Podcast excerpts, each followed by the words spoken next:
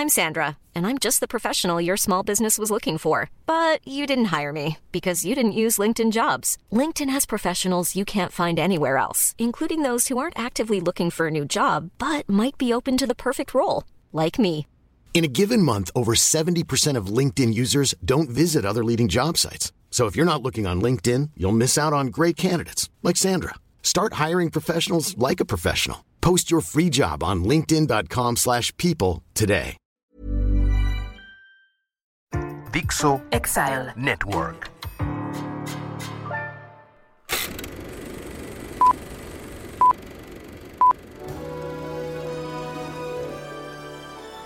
Dixo Exile Network presenta Moviola, protagonizada por Miguel Cane, dirigida por Pedro Aguirre.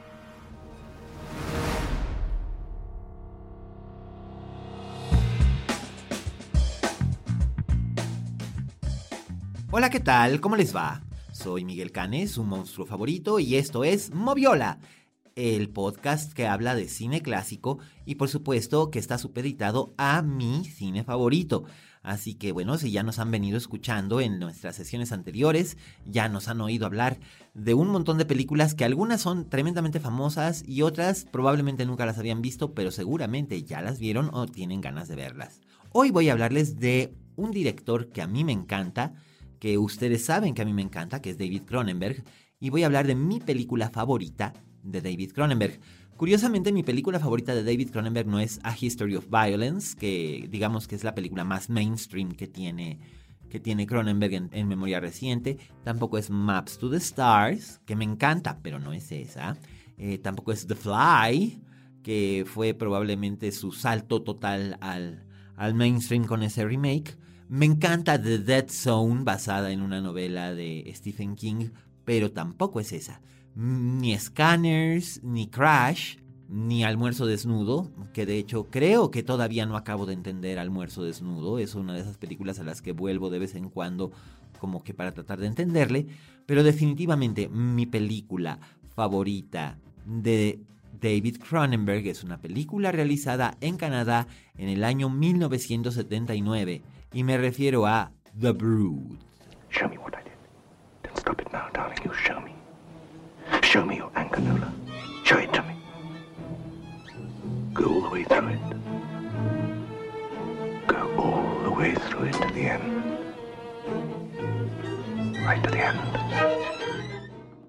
Canadá es un país que muchas veces se nos olvida que tiene una sana y excelente eh, industria cinematográfica, que por muchos años ha sido el Hollywood North, donde por excepciones fiscales muchos estudios estadounidenses o productores independientes realizan películas o series de televisión que se transmiten en los Estados Unidos de Norteamérica, pero se filman totalmente en locaciones en Vancouver o en Toronto o en Montreal y también tienen elencos eh, canadienses, eh, aunque tengan elementos estadounidenses o de otras naciones.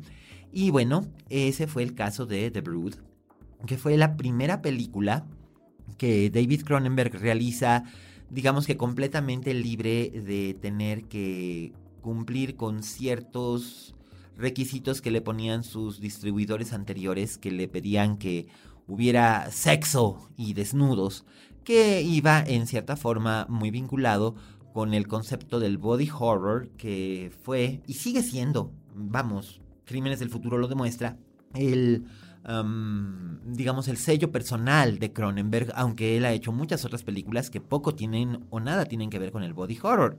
Esta sí, esta sí, sí lo tiene que ver, es bastante explícita, pero no es tan sórdida como lo serían Rabid o Shivers, eh, They Came From Within, que son sus dos primeras películas ya profesionales y lanzadas comercialmente, en las que hay mucho sexo, hay mucha violencia y hay muchas eh, transformaciones y deformaciones corpóreas, eh, físicas. En este caso, la historia de The Brood surge de un hecho real que afecta directamente a nuestro querido amigo David Cronenberg, porque eh, a lo largo de su carrera, Cronenberg había trabajado en sus primeras películas con una ingeniera de sonido que era Margaret Hinson, de nacionalidad canadiense, Eh, se fueron a vivir juntos en 1969 cuando hicieron la primera versión de Crímenes del Futuro, que está disponible, por cierto, como un extra en el Blu-ray de Criterion de Videodrome, me parece, y si no, está en el de, en el de The Brood, en uno de los dos se encuentra. Y ellos habían trabajado juntos en todas sus películas hasta Rabbit. Después de que hicieron Rabbit, ellos ya tenían una hija, una hija de 5 años, 4 años, llamada Cassandra, eh, que había nacido en 1973-74. Es una, mujer de mi edad hoy en día, Cassandra Cronenberg. Bueno, pues Margaret eh, sufrió un colapso nervioso a raíz de un aborto espontáneo y eh, fue recomendada por un médico a que se sometiera a psicoterapia para superar el trauma del, del aborto. Cronenberg estuvo de acuerdo con ella y tal, pero el psiquiatra, bueno, el psicólogo o el doctor con el que ella eh, se fue a atender era un personaje que tenía un culto de personalidad, una especie como de secta en la que él era el que decidía absolutamente todo lo que tenía que ver con la vida, tanto física como mental, espiritual y emocional de los pacientes. Y de un día para otro, este hombre decidió emigrar a California, a Sierra Nevada, y se, este, se llevó con él a, a, lo que era su secta, a todos sus pacientes, y a Margaret Hinson, que estaba como una cabra, se le ocurrió fácilmente llevarse a, a Cassandra, California, sin decirle nada a Cronenberg. Es decir, ellos, aunque estaban separados durante este periodo en el que ella se encontraba, entre comillas, internada en tratamiento, eh, ella era paciente ambulatoria, entonces él rentó un apartamento en el mismo edificio en el que ellos vivían, entonces compartían la custodia de Cassandra precisamente para no afectarla porque ella era muy pequeña y no comprendía lo que sucedía. El caso es que cuando él llega al kindergarten a recoger a su hija, la maestra de kindergarten, ojo, esto es muy importante porque después es algo que figurará en la película, le informa que la mamá ya vino por ella. Entonces él va al apartamento donde originalmente vivía la familia y se encuentra con que Margaret peló gallo con todo y la chiquilla.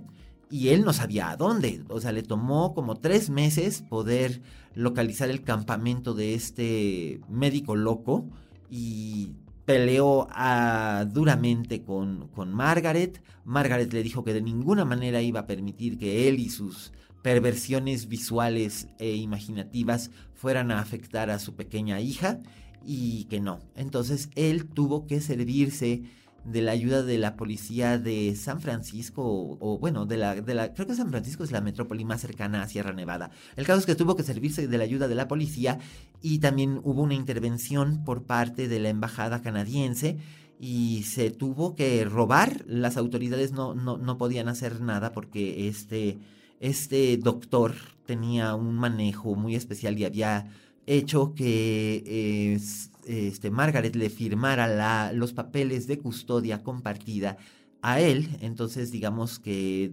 Cronenberg había perdido sin saber cómo la custodia de su hija eh, por un tecnicismo legal. Entonces, pues se la tuvo que robar. Se metió al campamento, llegó al bungalow donde vivían madre e hija y mientras la madre dormía, sacó a la niña todavía dormida también y huyeron a Canadá. Eh, fue un escándalo y finalmente él acabó ganando. Nunca volvió a ver él a Margaret, eh, su hija Cassandra tampoco la volvió a ver. Eh, de hecho, hoy no se sabe qué fue de Margaret Hinson. Pero esto le dio material para escribir una historia escalofriante, sensacional y extrañamente bella y con muy buenos valores familiares. Intermedio. I want to see Nola. I want to see my wife now. You know she's still undergoing intensive therapy. I can't let you break that isolation.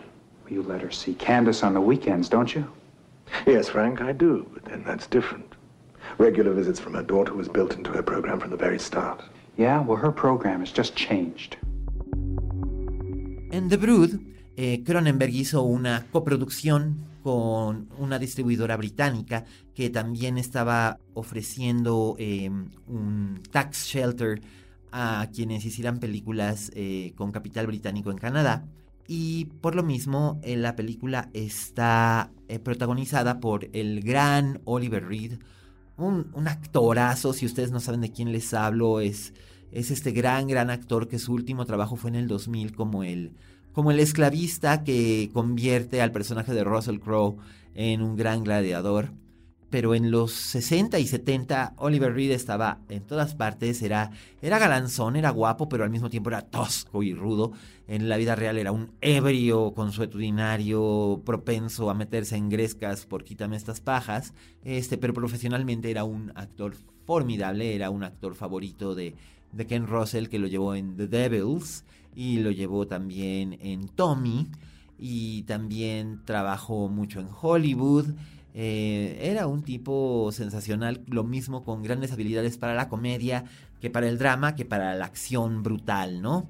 Él era el protagonista, él interpreta al psiquiatra que está provocando una, una serie de crisis en sus, en sus pacientes a través de un nuevo tratamiento que, que se llama psicoplasmia, que hace que todas tus emociones negativas las manifiestes como como ectoplasma a través de tu cuerpo y puedas separarlo de tu cuerpo. Yo sé que es una teoría súper bizarra, pero hay gente que cree en esta clase de cosas.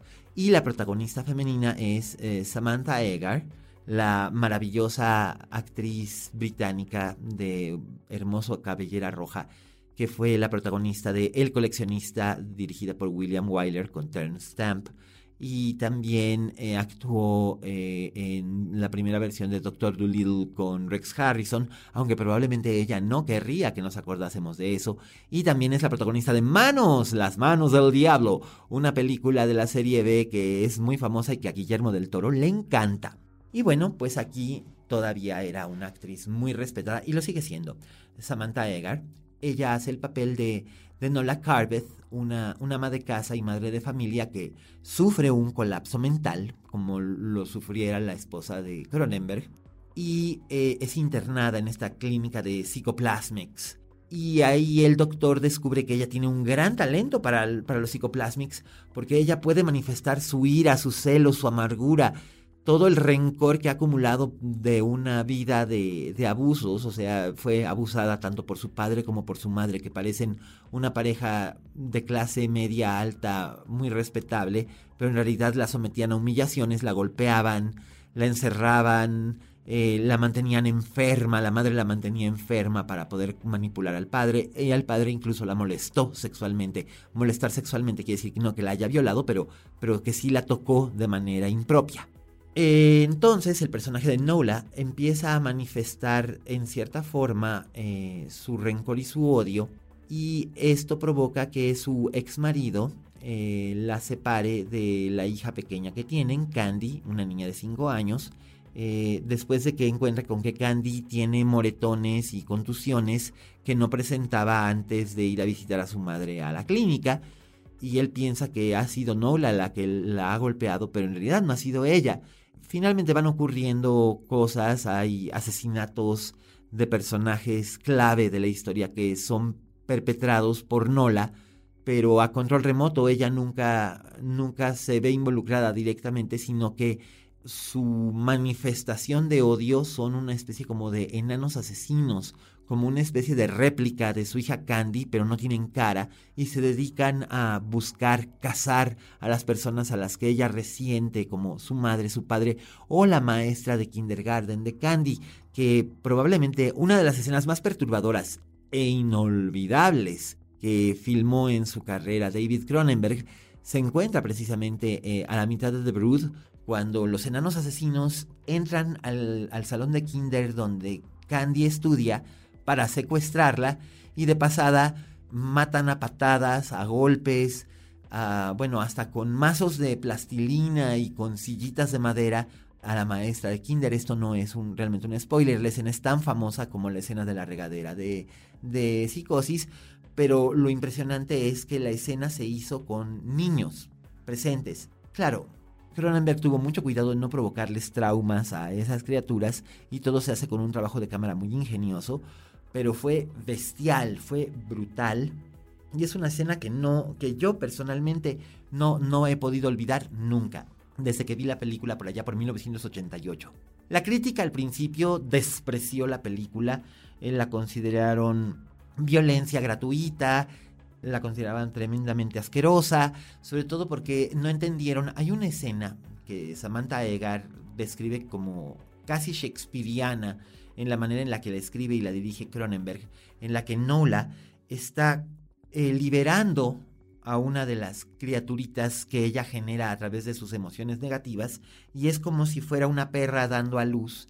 Entonces ella limpia a la criatura que acaba de nacer y un crítico del Mail and Globe en Toronto dijo, y entonces Samantha Egar se empieza a comer a la criatura que parió. No se la come, ni siquiera se está comiendo la placenta, está lamiéndolo. Es, es un gesto muy bonito, muy, muy maternal. Eh, es también otra escena memorable de esta película, pero en lugar de ser escalofriante o asquerosa, yo la encuentro como algo muy maternal, muy natural, eh, un acercamiento quizás a la naturaleza animal del personaje de Nola, pero, pero muy natural y muy bello. Y a mí la película me parece sencillamente fascinante, si bien a mucha gente del público en 1979, cuando se estrenó en Canadá, y en 1980, cuando se estrenó en el Reino Unido y en el resto del mundo a los principios de los 80 les pareció algo tremendamente vulgar y desagradable cuando en realidad se trata de una historia, de una escena o de una serie de escenas de una insólita belleza residente dentro de lo monstruoso y lo grotesco. Pero de algo sirvió tanta controversia porque fue ahí cuando Cronenberg pudo dar el paso a hacer un cine más mainstream, un poco más de género, que no necesariamente era solo horror gore o melodrama, que él lo describe así. O sea, eh, The Brood, que le gusta mucho, es una mezcla entre telenovela, el melodrama de su divorcio escandaloso, y cine gore y body horror. Casi inmediatamente después haría la película Scanners, que fue la que realmente lo puso en el mapa, eh, sobre los telépatas, un ejército de telépatas que trata de conquistar el mundo. Y por supuesto después vendría lo que es considerada por muchos su primera gran obra maestra, que es Videodrome, con la mismísima Debbie Harry y James Woods. Intermedio. Our friend has very strange eyes. They have irises, but no retinas. I should think his vision of the world is very distorted. And I'm pretty certain he sees things only in black and white, no colors. Pero bueno, de Videodrome hablaremos en otra ocasión porque definitivamente merece su moviola, pero yo quería compartir con ustedes la belleza insólita de The Brood. Tuvo tanta influencia que hasta Alaska y Dinarama le hicieron una canción que se llama Los Enanos Asesinos, este, a Nacho Canut y a Olvido Gara, que son ahora Fangoria este, a Alaska y a Nacho les hace mucha gracia que uno se acuerde todavía de esa canción y entienda las referencias y de dónde viene, porque la película fue popular a principios de los 80 en España, pero hoy en día no es, no es muy vista por la gente. Y eh, está disponible para quienes quieran tenerla en, físico. Eh, está disponible en el Criterion Channel y está disponible en un maravilloso Blu-ray creado por The Criterion Collection con comentario de David Cronenberg y un montón de extras muy buenos, incluyendo eh, una entrevista en la que Cronenberg habla precisamente acerca de, de Margaret Hinson y de cómo las cosas se pusieron tan mal que tuvo que literalmente secuestrar a su propia hija para salvarle la vida. Así que pues bien, hemos llegado al final de esta emisión.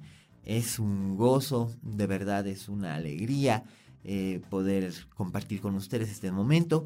Por supuesto, agradezco enormemente a Vero, a Peter y a Dani por la oportunidad de seguir viniendo a grabar. Les agradezco a ustedes por escucharnos. No dejen de visitar arroba y hacer sus comentarios, compartir sus puntos de vista. Si ustedes han visto The Brood, díganme qué les parece, si les dio asco, si los fascinó si les pasó las dos cosas o si de plano no piensan ver esa película porque consideran que Cronenberg es el diablo. Eh, y pues yo me despido. No sin antes recordarles que pronto estaremos dándoles noticias acerca de nuestro curso, de nuestro curso de cine virtual, de Cinema Oscuro. Así que este, estén muy pendientes. Y para mí es un placer compartir este micrófono con ustedes. Yo soy Miguel Cane. Y recuerden, Como dijo la Betty Davis, si en este negocio no tienes fama de monstruo, no eres una estrella. Hasta la próxima.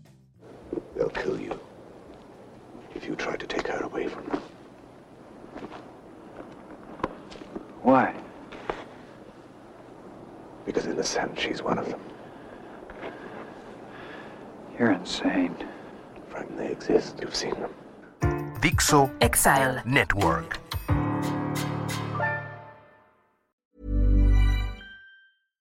Even when we're on a budget, we still deserve nice things. Quince is a place to scoop up stunning high-end goods for 50 to 80% less than similar brands. They have buttery soft cashmere sweaters starting at $50, luxurious Italian leather bags, and so much more. Plus, Quince only works with factories that use safe, ethical, and responsible manufacturing. Get the high-end goods you'll love without the high price tag with Quince. Go to quince.com/style for free shipping and 365-day returns.